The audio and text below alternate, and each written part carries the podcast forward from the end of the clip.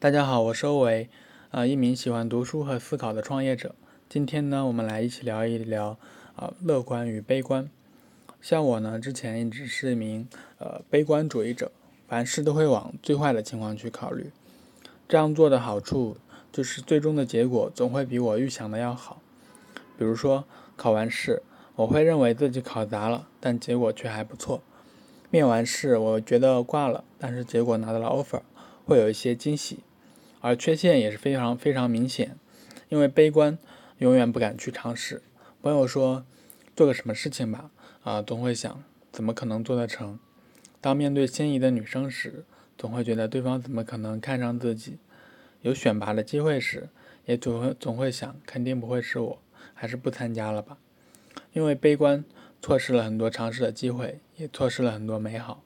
啊，没有迈出第一步的勇气，对未来也不会充满期待。直到有一天，我发现了自己的这个问题。我开始阅读大量的书籍，不断的鼓舞自己，更多的和朋友沟通交流，积极的参加社交活动，慢慢的变成了一名乐观主义者。成为乐观主义者的好处是非常明显的。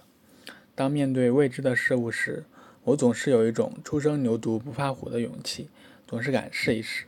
即使别人嘲笑我，我也是会觉得自己做的不会差。大胆尝试的次数多了，心理素质变得非常好，面对任何困境都可以保持冷静，即使失败了也就笑一笑。另外一点就是可以带给身边的人一些能量，而不是汲取他人的能量，可以为他人提供很多情绪价值。当其他人咨询我的意见时，我也总会从积极的一面考虑。久而久之，朋友也越来越多，收到的正反馈也越来越多。你很难想象，在很多年前，青春年少的我。曾经是一个愤青，看啥都不顺眼，看啥都觉得没什么了不起，动不动就喜欢批评别人，为了反对而反对，为了抨击而抨击。当然，现在依然会遇到这种人，但是我都会绕着走，因为这种人很讨厌，而且与这样的人交流不会获得任何价值。